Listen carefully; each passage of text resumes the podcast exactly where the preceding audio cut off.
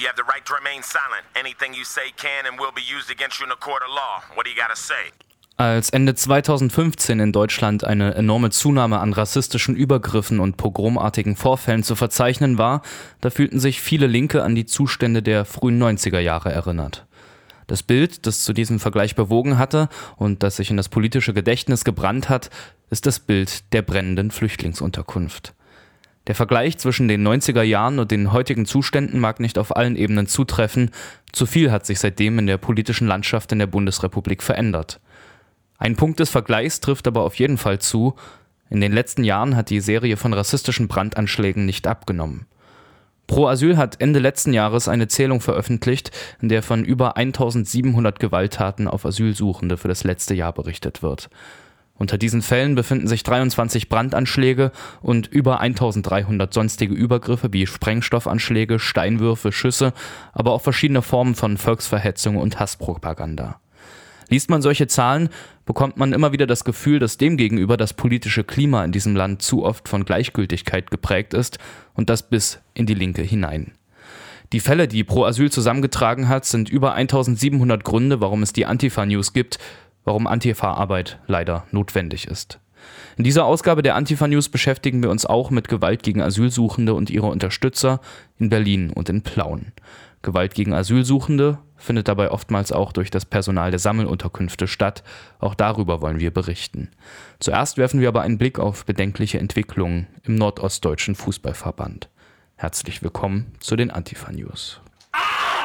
Wir blicken nun einmal knapp ein Jahr zurück zum April 2017, nämlich auf ein Fußballspiel zwischen dem Verein Energie Cottbus und dem SV Babelsberg 03.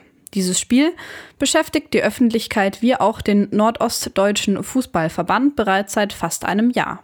Bei diesem Spiel kam es zu antisemitischen und rechten Ausfällen von Seiten der Cottbuser Fans. Beide Fangruppen zündeten Pyrotechnik und in der Folge wurden beide Vereine vom Nordostdeutschen Fußballverband abgestraft. Unter anderem wurden beide Vereine zu einer Geldstrafe verurteilt. Die Strafe gegen den SV Babelsberg wurde unter anderem damit begründet, dass ein Fan Nazischweine rausgerufen hätte.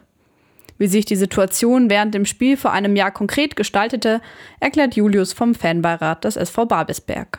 Bei dem Spiel gab es dann von beiden Seiten, also sowohl von der Cottbus und Babelsberger Seite, einerseits pyrotechnische Sachen und auch von Seiten von Energie einerseits Angriffe mit Pyrotechnik und auch äh, einen Platzsturm und das Ganze dann noch so ja, verschönert mit Nazi-Gesten, Nazi-Gesängen. Und von Babelsberger Seite gab es auch kleinere, ja, gewalttätige Antworten so auf das, was da passiert ist. Die Aggression ging aber klar vom Energieblock aus. Und die Reaktion des NRV darauf war dann auch zuerst eine höhere Strafe, im Nachgang dann für den FC Energie Cottbus. Allerdings konnte Energie Cottbus Revision einlegen und der SV Babelsberg konnte das nicht aus relativ fadenscheinigen Gründen. Der Antrag auf Revision von Seiten des SV Babelsberg wurde also abgewiesen. Als Grund nannte der Nordostdeutsche Fußballverein NOFV, dass eine Unterschrift auf dem Antrag fehlen würde. Der Revisionsantrag von Energie Cottbus wurde jedoch angenommen. Und dies führt nun dazu, dass Cottbus im Endeffekt eine weniger hohe Strafe zahlen muss als der SV Babelsberg. Der SV Babelsberg ließ dann am vergangenen Freitag die Frist zur Bezahlung dieser Strafe verstreichen und protestierte damit gegen die politische Indifferenz des Verbandes, gegen antisemitische und neonazistische Hetze.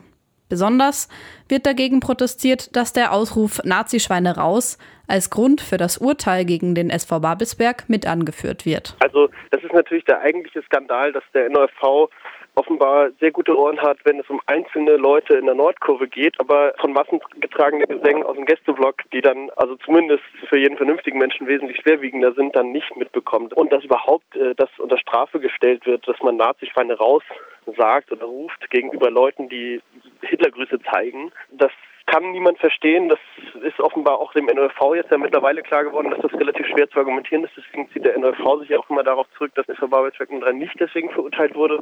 Es steht aber eindeutig in der Urteilsbegründung drin. Und besonders absurd ist diese Urteilsbegründung im Vergleich mit den antisemitischen Fangesängen von Seiten der Fans von Energie Cottbus. Es wurde jetzt ja auch schon oft zitiert, Arbeit mal frei Babelsberg 03 und Juden, Zigeuner Babelsberg, also ja. ja. Also eigentlich ist es so erstaunlich, dass man darüber überhaupt diskutieren muss. Äh, ja. Reaktion von Seiten des NOFV auf die Weigerung des SV Babelsberg seine Strafe zu zahlen, gab es bisher wenige. Der NOFV bestritt im Nachgang von den antisemitischen Fangesängen der Cottbus-Fans gewusst zu haben und auch von Ausschreitungen dieser Seite habe man nichts gewusst. Dabei hätte es für den NOFV gereicht, sich einmal die Videoaufnahmen des Spiels anzusehen. Des Weiteren streitet der NOFV ab, dass Nazischweine raus ein Grund für das Urteil gewesen sei. Jedoch ist dies schriftlich in der Urteilsbegründung nachzulesen. Auch in einer anderen Situation scheint der NOFV bereits mit zweierlei Maß gemessen zu haben. Ich denke, die Haltung der Akteure beim NOFV wird einerseits durch den konkreten Fall, den wir vorliegen haben, deutlich und dann noch, dass in genau dem Zeitraum das Derby in Leipzig stattfindet, äh, Chemie Leipzig gegen Lok Leipzig. Lok Leipzig auch ein Verein, der ziemlich große Probleme mit rechtsradikalen Fans hat. Auch in diesem Spiel ist es von beiden Seiten zu äh, Pyrotechnik-Anwendungen äh, gekommen, aber ganz klar von Lok Leipzig-Anhängern wieder zu rassistischen Parolen, zu antisemitischen Parolen. Und die hat der NRV wieder überhört. Also wieder spielte das überhaupt keine Rolle in der Urteilsfindung. Die Urteile sind in den beiden Fällen, in dem von Cottbus und Babelsberg und auch in dem Fall zwischen Chemie und Lok Leipzig, schwer nachzuvollziehen. Die Sportgerichtsbarkeit scheint zum Teil anders zu funktionieren als staatliche Gerichte und ist auch wenig transparent. Ja, ich denke, das ist ohnehin ein ziemlich großes Problem im Fußball jetzt, also wie Urteile genau zustande kommen. Der NRV zieht sich jetzt auf die Position zurück, Nazi-Schwein raus, äh, spielt keine Rolle im Urteil. Es gibt einen Paragraphen, wo Rassismus, Beleidigung, unsportliches Verhalten, also damit auch Pyrotechnik, das ist alles in einem Paragraphen, in einem Satz geregelt in der Rechtsverordnung des NRV und dann da kann der eigentlich so ein bisschen urteilen, wie er möchte. So erscheint es zumindest von außen. Man kann dagegen Revision einlegen als Verein. Das hat der SV Babelsberg ja auch getan. Und dann widerspricht also der Auffassung des SV Babelsberg 03 und auch unserer Auffassung nach der NRV seiner eigenen Satzung, wenn er sagt, da muss aber eine Unterschrift drunter. Das steht nämlich so nicht in der Satzung. Ja, wenn sowas passiert, fragt man sich natürlich schon, was das mit irgendwie rechtsstaatlichem Agieren zu tun hat. Nun ist der NRV keine staatliche Stelle, sondern sozusagen ein eigener Akteur, ein eigener Verband. Ja, äh, einen konkreten Vorschlag habe ich auch nicht, wie man das Problem lösen kann. Aber ich denke, auffordern, dass diese Strukturen vielleicht noch näher rechtsstaatlichen Prinzipien äh, angeglichen werden und vor allem transparenter werden in ihrer Urteilsfindung. Und das gilt dann nicht nur für den NOV, sondern ebenso auch für den DFB und für alle anderen Verbände, sodass sie sich sozusagen mehr Rechenschaft der Öffentlichkeit gegenüber, wie sie dort urteilen, nach welchen Richtlinien sie dort urteilen, leisten müssen. Ob es wirklich eine Lösung wäre, die Sportgerichte mehr an die regulären Gerichte anzugleichen, ist zum Teil fragwürdig. Falsch wäre es sicher nicht, Dennoch wissen wir, dass auch die Urteile von staatlichen Gerichten nicht immer schlüssig begründet sind oder unparteilich gefällt werden. Bis Nazischweine raus weder im Fußball noch in sonstigen Prozessen mehr eine Rolle spielt, braucht es vermutlich noch mehr Zeit, Solidarität und Protest. Diesen kann man auch gerne loswerden. Fangruppen von anderen Vereinen haben ihre Solidarität zum SV Babelsberg bereits gezeigt und Julius vom Fanbeirat des SV Babelsberg empfiehlt auch, sich mal beim NOFV zu melden. Ja, gute Frage. Wie kann man uns unterstützen? Ich denke, das Thema äh, präsent machen in der Öffentlichkeit, den NOFV kritisieren, vielleicht kann man den auch anschreiben. Wir haben jetzt eine Facebook-Seite neuerdings. Ja, da gibt es vielfältige Möglichkeiten. In der letzten Woche gab es in Berlin-Neukölln erneut zwei Brandanschläge. Diese Anschläge richteten sich gegen den linken Politiker Ferhat Kotschak und gegen den Inhaber der linken Buchhandlung Leporello. In beiden Fällen brannten die Autos der jeweils Betroffenen vollständig aus. Dass es sich hierbei um eine Serie von Anschlägen handelt, wird insbesondere im Fall der Buchhandlung Leporello deutlich. Bereits im Dezember 2016 waren die Fensterscheiben der Buchhandlung eingeworfen worden und das Auto des Betroffenen brannte nun bereits schon zum dritten Mal. Dass es ausgerechnet diese Buchhandlung immer wieder trifft, mag kein Zufall sein, denn deren Betreiber gehören zu aktiven Mitgliedern der Initiative Neuköllner Buchläden gegen Rechtspopulismus und Rassismus. Aus diesem Umfeld wurde nach dem jüngsten Brandanschlag kritisiert, dass Politik und Polizei präventive Maßnahmen vernachlässigt hätten, obwohl es Kenntnisse über das mögliche Umfeld der Täter gebe. Dieses Mal hat der Staatsschutz allerdings schnell reagiert. Kurz nach den Anschlägen führte er Durchsuchungen in vier Wohnungen von Verdächtigen durch, die der rechtsextremen Szene angehören. Konkret werden zwei Personen verdächtigt, die Anschläge verübt zu haben. Die Ermittlungen dauern noch an. Dabei ist mittlerweile klar, Berlin und selbst Neukölln haben ein massives Problem mit organisiertem Neonazismus. Dass es in Neukölln in einem ähnlichen Zusammenhang massive Missstände gibt, wird an einem anderen Problem deutlich.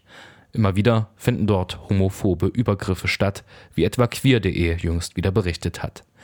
Wir werden in den Antifa-News und im tagesaktuellen Programm von Radio Kurax in Kürze weiter einen Blick auch auf Berlin richten. Am vergangenen Montag hat in Plauen in Sachsen ein Haus gebrannt. Die anrückende Feuerwehr konnte nicht verhindern, dass in diesem Brand zwei Menschen ums Leben gekommen sind. Nach der Evakuierung sind außerdem ein Schwerverletzter und mehrere Leichtverletzte zu verzeichnen. Die Toten, ein Mann und eine Frau, sind gebürtige Deutsche. Allerdings wurde das betroffene Haus in der Dürerstraße von vielen Roma aus Rumänien und Slowenien bewohnt. Die Polizei ermittelt in alle Richtungen, der Brand sei im Dachstuhl ausgebrochen. Über die Brandursachen könne man bisher keine Angaben machen.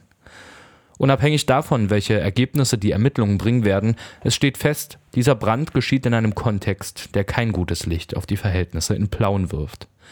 Es ist nicht der erste Brand, der in letzter Zeit in Plauen stattgefunden hat. Bereits Ende Dezember hatte es einen Brand in einem von Roma bewohnten Haus gegeben. Hier war eindeutig, die Brandursache ist Brandstiftung gewesen. Ein rassistisches Motiv schließt die Polizei jedoch aus. Rassistische Äußerungen hatte es aber noch während der Löscharbeiten gegeben. Aus einer Menschenmenge heraus wurde dort skandiert, dass man die Bewohner doch verbrennen lassen solle. Auch Sieg Heil ist gerufen worden.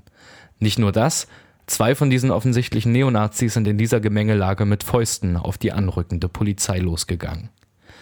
Nach dem Brand am 29. Dezember zogen viele der Roma, die dort zuvor gelebt hatten, in das Haus in der Dürerstraße, also in jenes Haus, das nun erneut gebrannt hat. Schon kurz nach dem Brand am 29. Dezember hatte sich der Verein Romano Sumnal mit einem offenen Brief an die Stadt Plauen gewandt. Romano Sumnal ist ein selbstorganisierter Zusammenschluss von Roma in Sachsen, der gegen Antiziganismus vorgehen möchte und Unterstützung für Roma organisiert. In diesem offenen Brief vom 30. Dezember weist Romano Sumnal darauf hin, dass Roma in Plauen von ständigen rassistischen Anfeindungen betroffen sind, dass der Brand der vorigen Nacht nicht der erste gewesen sei und dass die Betroffenen Angst vor weiteren Brandanschlägen haben. Der Verein forderte die Stadt dazu auf, eine Sicherheit für die Betroffenen zu gewährleisten. Städtische Institutionen reagierten durchaus auf diesen Hilferuf, aber anders, als man es sich vorstellen möchte. Drei Einsätze der Polizei und des Jugendamts haben seit Anfang des Jahres im Haus in der Dürerstraße stattgefunden. Einsätze wegen des Verdachts auf Kindeswohlgefährdung, ein Verdacht, der jedes Mal wohlweislich nicht bestätigt werden konnte. Nun hatten bereits Mitte Januar Bewohner des Hauses einen versuchten Brandanschlag gemeldet. Sie hatten zwei Männer dabei ertappt, wie sie im Keller des Hauses mit einer weißen Flasche herumhantierten und daraufhin weggelaufen seien. Die Polizei hatte daraufhin den Verdacht einer versuchten Brandstiftung dementiert. Nun hat es erneut gebrannt. Die Betroffenen sind nun vorerst in Notunterkünften untergebracht. Julna Seidi vom Verein Romanus Humnal hat die betroffenen Familien besucht und berichtet, wie es ihnen geht. Sie sind unter so einer Angst und das, was sie dann jetzt innerhalb von kurzer Zeit bei so Attacken gab, die Kinder sind sehr traumatisiert, die Eltern auch, die waren wirklich in ganz schlechter Zustand. Mehrere Male hat es in Plauen in Häusern gebrannt, die von Roma bewohnt werden. Roma berichten, dass sie im Alltag von rassistischen Bedrohungen betroffen sind.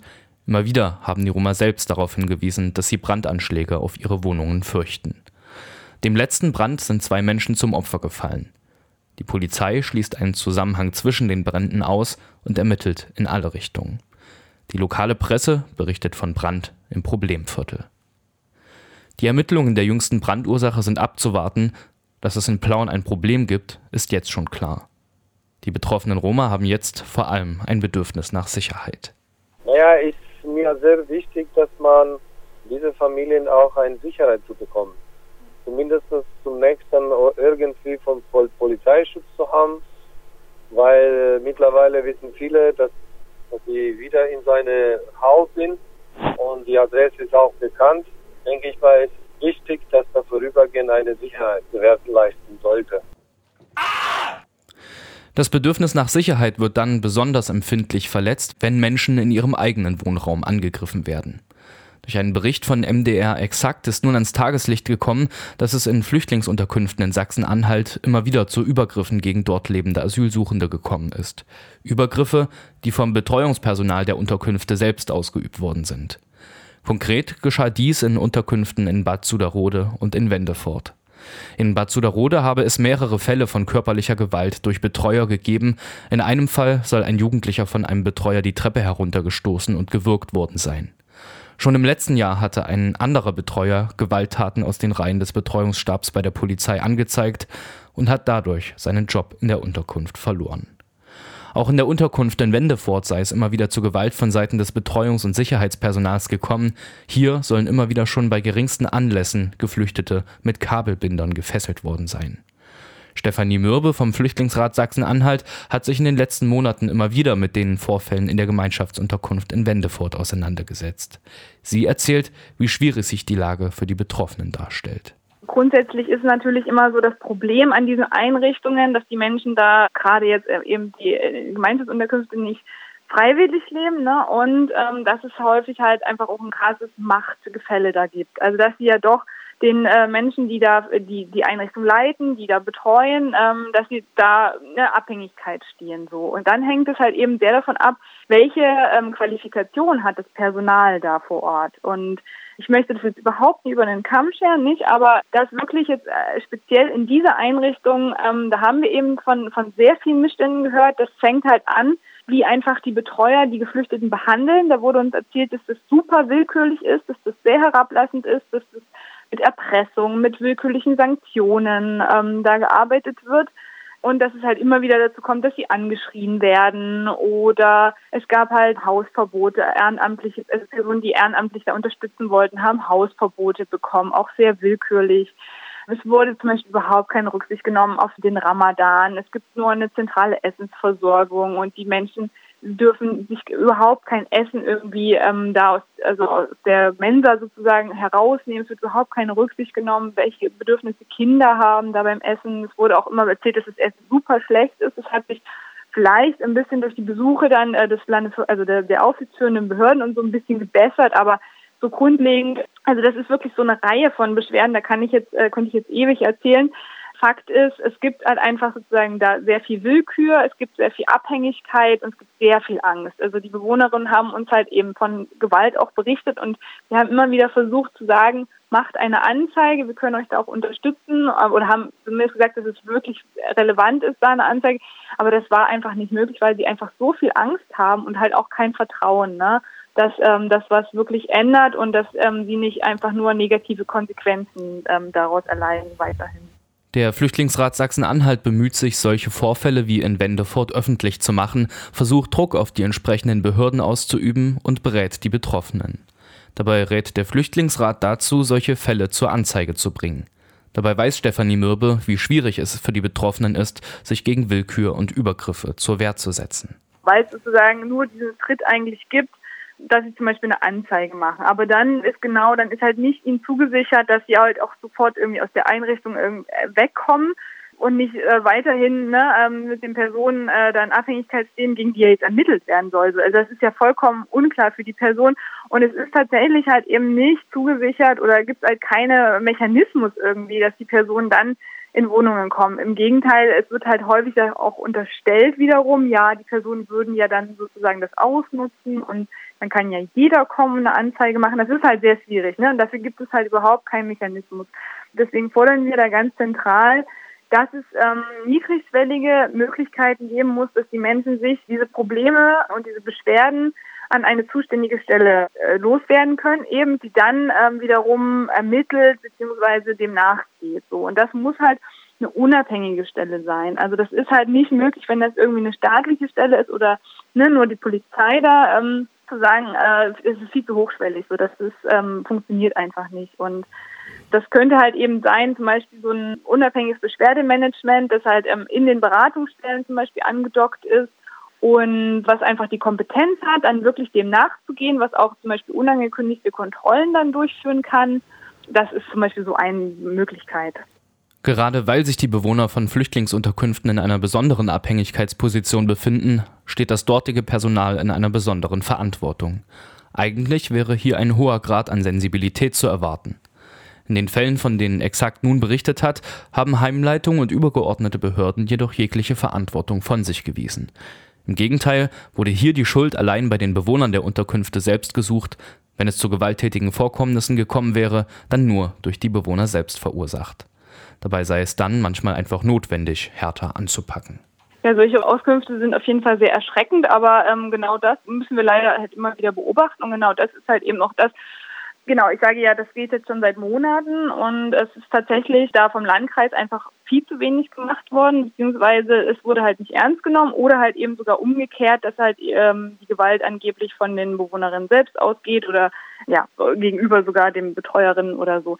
Ähm, also das ist ja auch eine ganz klar eben ein Problem von der Haltung und von der Einstellung. Ne? Also das ist zum Teil ist es sehr rassistisch, wenn wenn Menschen per se dann nicht geglaubt wird. Und ähm, ja, und das Problem ist auch so ein bisschen, ähm, dass häufig der Umgang mit Problemen eben, also sehr viel ähm, dann unter den Tisch gekehrt wird, sehr viel gemauert wird. So, also uns wurde von wirklich von Menschen, die in dem Landkreis wohnen und die sich an uns gewandt haben mit den Beschwerden, also weil sie zum Beispiel als Ehrenamtler da unterstützen, die reden da von einem Kartell des Schweigens so, ähm, was halt irgendwie wo sich niemand getraut ist, auch wirklich zu brechen. Also ist auch sehr viel Abhängigkeit, ne? Auch so zum Beispiel nach den Berichterstattungen jetzt ähm, hat, haben sich jetzt auch Personen an uns gewarnt, die ähm, selber noch in Anstellungsverhältnissen dann vor Ort sind, die dann auch sagen, ja, ich traue mich nicht, wenn dann höchstens anonymisiert oder so, ne, weil ich halt irgendwie abhängig bin jetzt auch. Also das ist halt eben ähm, ein grundlegendes Problem, wie man damit umgeht. Der Flüchtlingsrat Sachsen-Anhalt fordert, dass es eine unabhängige Beschwerdestelle geben muss, an die sich Betroffene von Gewalt in Flüchtlingsunterkünften wenden können. In Nordrhein-Westfalen ist eine solche unabhängige Beschwerdestelle bereits eingerichtet worden. Stefanie Mürbe schildert, wie ihres Erachtens ein funktionierendes Schutzkonzept aussehen müsste. Ganz zentral ist eben dieses unabhängige Beschwerdemanagement, ne? weil nur dadurch kann halt gewährleistet sein, dass Probleme benannt werden, dass Menschen ähm, also sei es, es geht um Gewalt ähm, unter den Bewohnern, es geht äh, um Gewalt zwischen Bewohner und Betreuer, Leitung oder halt eben auch Gewalt von außen. Ne? Muss halt erstmal irgendwie eine Möglichkeit sein, das zu kommunizieren. Ähm, und dann braucht es halt auch ganz klar eben das Wissen. Teil eines Gewaltschutzkonzepts wäre dann zum Beispiel eben auch die Qualifikation der Mitarbeitenden, ähm, auch mit Gewalt sozusagen, also mit Gewaltvorfällen umzugehen, aber eben auch das natürlich äh, als Prävention dann, dass auch die Geflüchteten genau wissen, wo gibt es Anlaufstellen. Und genau, das wäre jetzt halt eben so, so ein bisschen das, das Wissen darum ähm, und eben ein Konzept, wie geht man damit um. Aber halt eben auch diese verbindlichen Qualitätsstandards, die kontrolliert werden, sind halt Bestandteil davon. Und es gibt ja äh, Bundesländer, die haben solche Gewaltschutzkonzepte, zumindest für die Erstaufnahmeeinrichtungen. In Sachsen-Anhalt ist es immense so, dass das äh, Land an so einem Gewaltschutzkonzept arbeitet, allerdings auch nur für die Erstaufnahmeeinrichtungen und die Gemeinschaftsunterkünfte oder auch dezentralen Unterbringungen sind da überhaupt nicht mit inbegriffen. Also und das ist halt vollkommen ein vollkommener Mangel und ähm, das sehen wir halt eben sehr kritisch und ja, es wäre jetzt genau an der Zeit, das zu ändern. Wenn es von Seiten des Betreuungspersonals in Flüchtlingsunterkünften zu Übergriffen kommt, geschieht dies meist in einem Raum, der für den Rest der Gesellschaft unsichtbar ist. Dass die Fälle von Bad Suderode und Wendefort nun bekannt geworden sind, ist nur der investigativen Recherche von MDR exakt zu verdanken. Mit der öffentlichen Skandalisierung dieser Vorfälle ist es aber nicht getan. Also ich erwarte, dass da jetzt erstmal aufgeklärt wird, dass sich der Landkreis auch ganz klar mit beschäftigt. Also bisher habe ich da jetzt immer noch keine Reaktion äh, erfahren und dass da auch eben ganz transparent mit umgegangen wird, also dass endlich dieser Mantel des Schweigens da gebrochen wird, dass es da halt eben also Informationen zu gibt und natürlich, ja, also dass eben ermittelt wird und dass dann die Verantwortlichen zur Rechenschaft gezogen werden. Also ganz klar, so viel, äh, was halt eben in Wendefort äh, betrifft, das fordern wir schon seit langem, dass da überhaupt keine äh, Betriebserlaubnis mehr gegeben sein darf, aber die wurde halt dann doch immer wieder verlängert. Also da, da, da muss halt äh, ganz klar eben die Konsequenzen gezogen werden. Und die Personen können natürlich auf gar keinen Fall weiter, als sollte ich das bestätigen, eben können halt auf gar keinen Fall weiter in dem Verhältnis arbeiten. so Und natürlich muss auch geguckt werden, was ist mit den Geschädigten, was ist mit den BewohnerInnen, was brauchen die? Ich meine, die Menschen leiden darunter und ähm, ja, wir haben halt eben zum Beispiel die Aussage von der Person, die auch in dem Bericht interviewt wird, die von der Gewalt berichtet, dass sie halt einfach jetzt auch nicht mehr die Kraft haben, ne, eine Anzeige zu machen und muss jetzt halt eben geguckt werden, wie können die Menschen unterstützt werden. Das waren soweit die Antifa-News zu hören auf Radio Korax, beim Pi-Radio, bei Frapo und bei Radio Swupford. Und wie immer auch nachzuhören auf radiokorax.de. Ich verabschiede mich bis nächste Woche.